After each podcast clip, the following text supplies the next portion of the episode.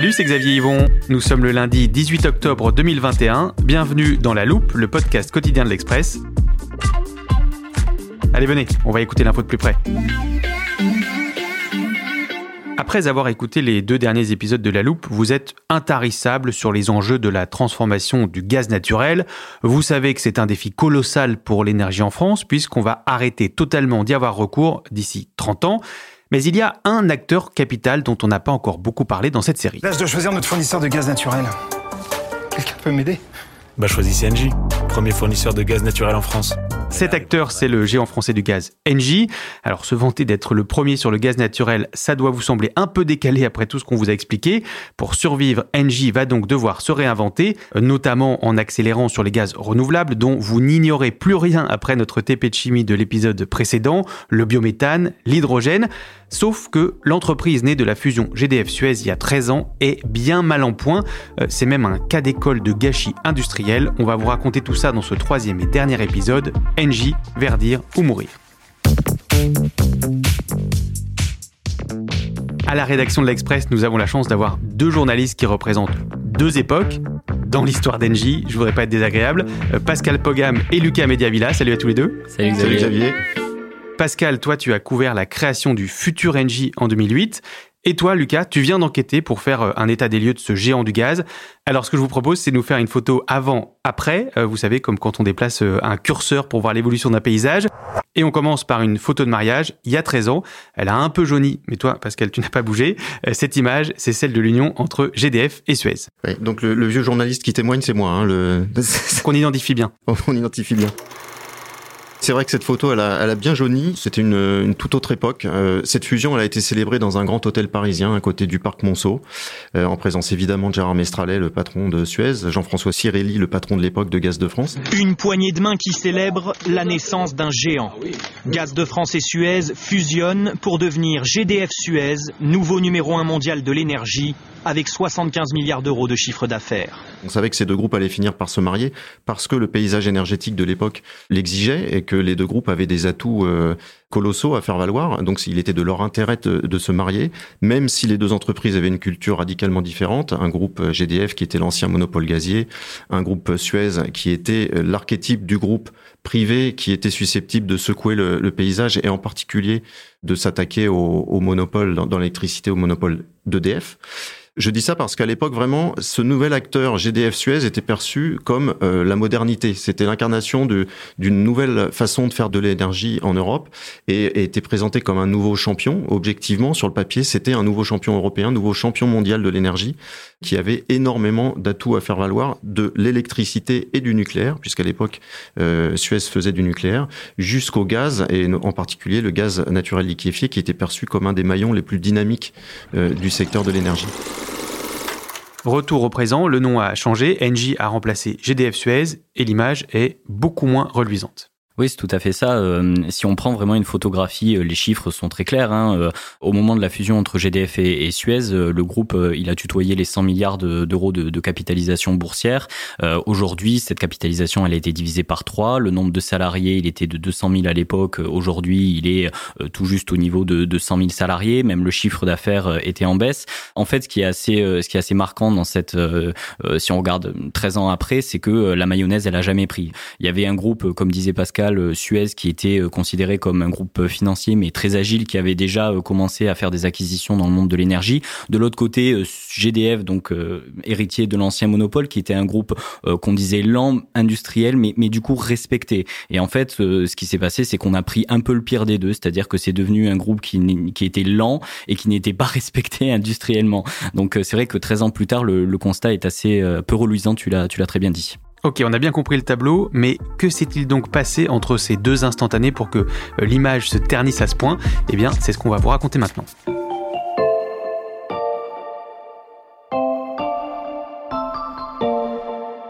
Un grand soleil, de la neige qui recouvre intégralement les pistes, la station de Font-Romeu dans les Pyrénées-Orientales ne pouvait pas rêver meilleures vacances de Noël.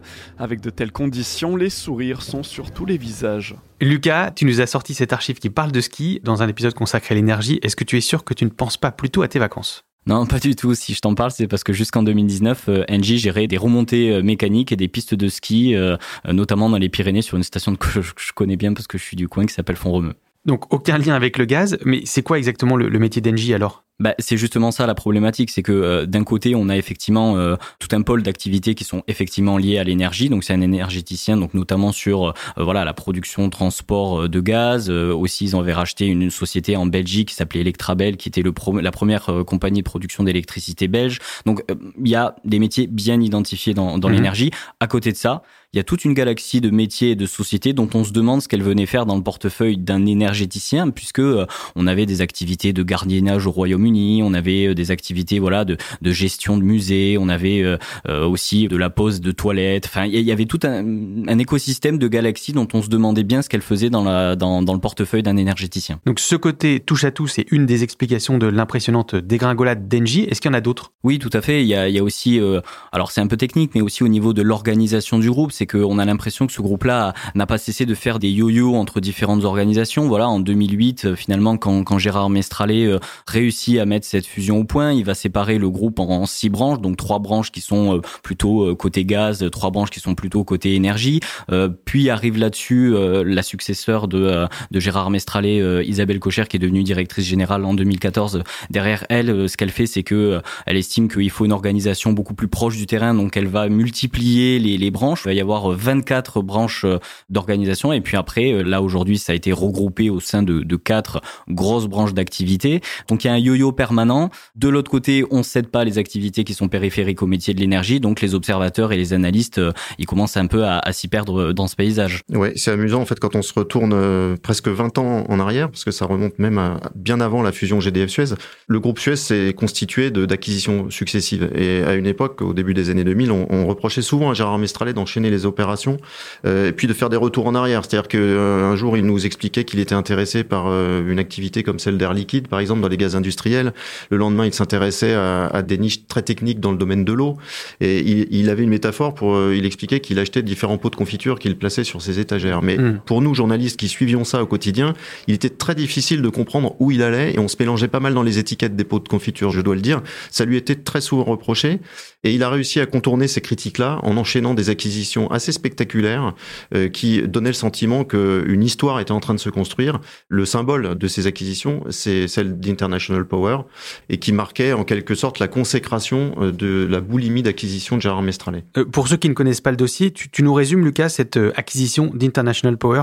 Bah, là, très clairement, c'est la fusion de trop. Euh, c'est un groupe euh, britannique euh, qui est actif, donc évidemment dans la production d'électricité à partir de centrales à charbon, à gaz, aussi un peu de nucléaire. Et en fait, Gérard Mestralet veut internationaliser à cette période-là le groupe GDF Suez. Ce qui s'est passé, c'est que c'est une acquisition qui déjà lui a coûté très très cher. C'est-à-dire que il y a eu une première partie, il a acquis 70% du groupe pour à peine 1 milliard d'euros. Les 30% restants, il, les a, il va les acheter pour quasiment 9 milliards. Mmh. Et ensuite, ce qui va se passer, c'est que euh, International Power euh, euh, n'a pas apporté les résultats attendus en termes de, de performance économique. C'était un groupe qui avait quand même beaucoup d'actifs qui étaient dans le charbon.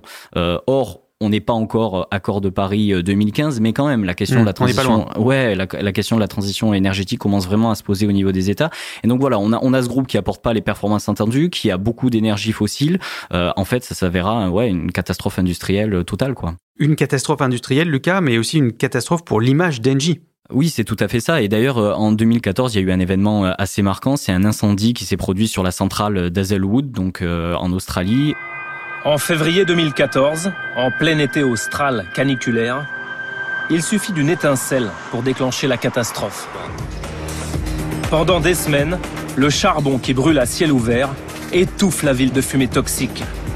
Un cocktail de cendres et de poussière de monoxyde de carbone, de particules fines. En fait, cette centrale, elle était détenue par International Power, donc Engie après le rachat d'International Power. Et en fait, cet incendie, il a fait la une des journaux du monde entier. Il y a eu euh, gros épisode de pollution euh, lié à cette centrale. Et en fait, on a euh, voilà cette centrale dans la période par contre des, accords de Paris qui a accolé au, nom d'Engie. Donc euh, ça a été un, vrai coup dur pour le groupe et, les équipes. Donc le rachat de International Power, euh, c'est le fiasco révélateur pour, euh, pour Engie. Comment on explique que Engie se soit trompé à ce point-là? Bah, Au-delà de ce manque de vision euh, industrielle, il y a eu aussi euh, beaucoup d'affrontements à la tête de l'entreprise autour de la succession de, de Gérard Mestralet. Euh, on est en 2014, Gérard Mestralet prépare sa succession. tout le monde pense que finalement, et d'ailleurs Pascal, je pense, peut en témoigner, tout le monde pense que c'est Jean-François Cirelli, donc qui était l'ex-PDG de, de, GDF, qui va pouvoir reprendre la main parce que c'était le numéro 2 et mmh. parce qu'il était plus jeune que Gérard Mestralet. Et donc en fait, non, Gérard Mestralet, par son entre-gens politique, parce que finalement, on me laisse entendre qu'il les rapports n'ont jamais été bons entre ces deux euh, patrons, et eh ben il arrive à évincer son numéro 2 et à installer à la place euh, Isabelle Cocher. Quand Isabelle Cocher arrive, euh, Gérard Mestralet pense qu'ils vont former un duo parce que lui restera président du conseil d'administration. Il pense qu'il va former un duo plutôt efficace avec Isabelle Cocher. Rien de tout ça se passe. Isabelle Cocher décide finalement de tuer le père, c'est-à-dire que elle prend très vite un recul, enfin ses distances avec Gérard Mestralet. Elle casse les baronnies, enfin elle défait aussi une part de, de stratégie qui avait été mise en place par son prédécesseur. Donc voilà, il y a, y a, une forme toujours de euh, euh, voilà de guerre, de logique clanique dans cette entreprise, et donc ça a pesé aussi sur la trajectoire euh, du groupe, que ce soit sa stratégie, mais aussi ses performances. Ouais, ce que raconte Lucas là, ça, ça, montre bien qu'Engie, d'une certaine façon, incarne toutes les dérives du capitalisme français, et ça n'est pas pour rien que ça intéresse autant en réalité. C'est qu'on a on a les suspects habituels dans ce genre de situation, des, des dirigeants qui passent leur temps à se faire la guerre, des, des banquiers, les avocats de la place qui sont tous à, à, à un titre ou un autre euh, concerné par ce qui se passe chez Engie et, et ce depuis longtemps. On a aussi un État qui est omniprésent euh, et qui pourtant ne fait rien. C'est le paradoxe de la situation. L'État est depuis toujours dans le paysage, autour de l'ex-GDF Suez, autour d'Engie aujourd'hui. Il l'a été autour de la cession de Suez il y a quelques mois. Et on, on voit bien que cet État, il est incapable d'imposer une vision, une stratégie. Il est incapable de siffler la fin de la partie quand la bataille se durcit. Et ça donne un groupe qui, depuis deux ans, a perdu un temps fou. Euh, je dis depuis deux ans parce qu'il y a deux ans, quasiment euh, jour pour jour, on était déjà en train de parler de la succession d'Isabelle Cocher, du flou artistique entourant la stratégie du groupe. Et euh, on se dit que c'est deux ans perdus pour l'avenir de l'entreprise. Hmm. Une multinationale qui fait trop de métiers différents, euh, plombée par une guerre des chefs et maintenant son activité principale menacée. Comment Engie peut-elle survivre? Réponse dans 30 secondes après ce message de notre sponsor. Êtes-vous bien installé pour écouter la loupe? Vous pourriez le faire à bord du nouveau SUV 100% électrique de Skoda, l'Enyaq iV. Son design coche toutes les cases. Avec ses lignes épurées et son look élégant, il possède des équipements en option ou de série remarquables. Phare Full Matrix LED. Écran multimédia 13 pouces. Digital Cockpit. En bref, ce nouveau SUV 100% électrique a tout pour vous plaire et faciliter vos déplacements. Pour plus d'infos, rendez-vous sur skoda.fr.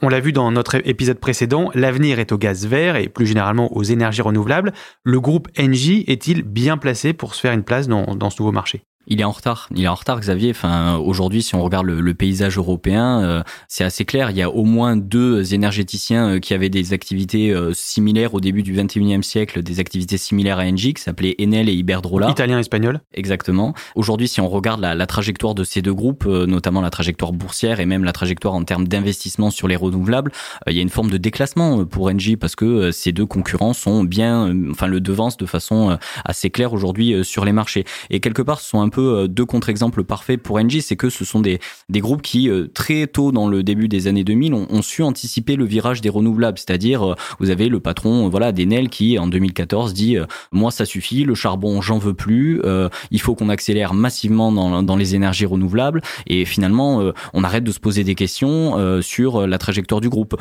Aujourd'hui, c'est Enel, c'est 70 milliards de capitalisation. Iberdrola, c'est à peine un peu moins, mais c'est toujours bien plus plus que ce que vaut Engie en bourse aujourd'hui. Je parlais tout à l'heure d'un changement d'époque par rapport au, à la finalisation du mariage entre GDF et, Suez. Ce que vient de dire Lucas sur Enel, euh, l'italien, et Iberdrola est, très révélateur aussi. C'est-à-dire qu'à l'époque euh, de la fusion, ces deux groupes-là étaient vraiment perçus comme des acteurs de seconde, voire de troisième zone en Europe. Enel, c'était le dinosaure euh, dont tout le monde se moquait un petit peu en disant qu'il serait absolument incapable de se réformer. Iberdrola, c'était une société qui était systématiquement citée comme une proie pour de grands acteurs européens de l'énergie. On voit bien qu'en 15 ans de temps, tout ça s'est totalement inversé. Et au-delà du cas d'Engie, ce que ça révèle, c'est euh, l'évolution euh, assez inquiétante du paysage français de l'énergie, parce que là encore, au moment de la fusion Engie, on avait quoi autour de la table? On avait un nouveau leader mondial du gaz, Engie. On avait à l'époque un leader mondial du nucléaire qui s'appelait Areva et on avait un leader mondial de l'électricité qui était EDF. On s'aperçoit 15 ans après qu'EDF, euh, lui aussi, le, le dit lui-même, est menacé de relégation en seconde division. On a Engie qui connaît les difficultés dont nous parlons aujourd'hui, et Areva a tout simplement euh, disparu, euh, s'est rebaptisé, a été découpé en morceaux. On parlait de gâchis tout à l'heure, mais on, à l'échelle du paysage énergétique français, c'est colossal le, terrain perdu. Et je pointerai une chose, c'est le point commun entre les trois groupes dont je viens de parler, Engie, EDF, Areva, c'est quoi? C'est la présence de l'État au capital. Et ça, je, me répète, mais ça éclaire crûment euh, le manque de vision et de soutien de l'État euh, pour accompagner le, développement de ces groupes-là. Si on en revient à Engie, on a donc compris que le groupe avait pris du retard, mais mieux vaut tard que jamais peut-on dire Kenji est enfin parti dans la bonne direction aujourd'hui bah, En tout cas, il y a une stratégie qui maintenant est claire. C'est-à-dire qu'il y a eu un, un président du, du conseil d'administration qui a été nommé en, en 2018, donc Jean-Pierre euh, Clamadieu.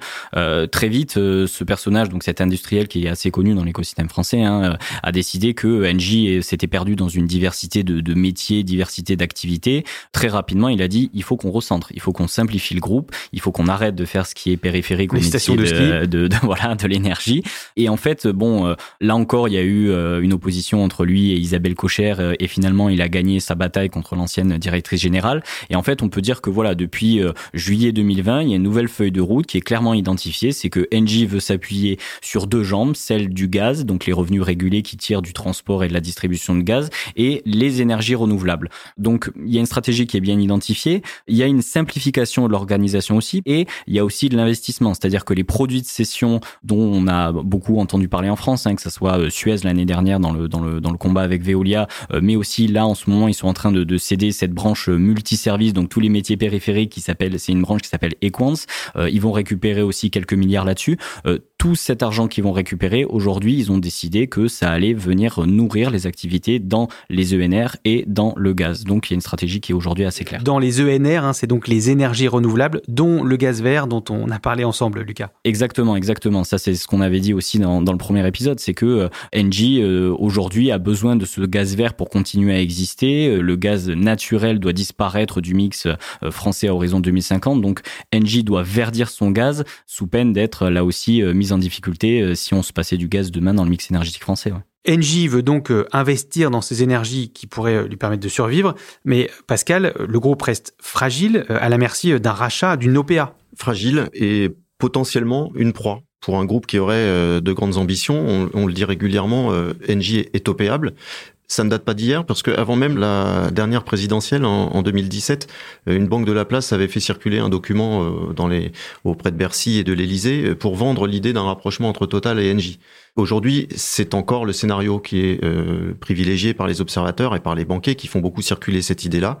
C'est crédible sur le papier. Il y a un tout petit sujet quand même, c'est que Total n'a pas du tout envie de racheter une entreprise au sein de laquelle se trouve l'État, dont je parle donc pour la troisième fois, mais c'est vraiment un paramètre euh, crucial pour comprendre euh, le futur de, de cette entreprise. Et, si je peux ajouter quelque chose, c'est que c'est Engie est un animal euh, blessé depuis trop longtemps pour que son sang soit pas remonté aux narines de prédateurs potentiels. Hein. C'est et d'ailleurs avec la loi Pacte 2019, l'État s'est donné légalement le droit de sortir du capital d'Engie. Donc si demain vous avez plus l'État au capital d'Engie et vous avez un acteur, que ça soit français ou étranger, qui s'intéresse à ce groupe, le périmètre et la capitalisation ont tellement été euh, remis euh, à la baisse que ça devient un groupe euh, opéable.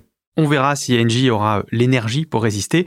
Voilà qui clôt notre série sur les enjeux du gaz du futur, qu'on pourrait résumer par cette formule que tu as trouvée, Lucas. Le gaz sera vert ou ne sera pas. Eh ben, on se donne rendez-vous dans une dizaine d'années pour voir si la photo euh, a verdi. Merci Lucas et Pascal. Merci à toi Xavier. Merci. Pour retrouver l'enquête très complète de Lucas Mediavilla sur NJ et les analyses de Pascal Pogam, rendez-vous sur le site de l'Express. Si vous avez manqué un épisode de cette série, vous pouvez le retrouver sur euh, vos plateformes préférées, Apple Podcast, Spotify ou Podcast Addict par exemple.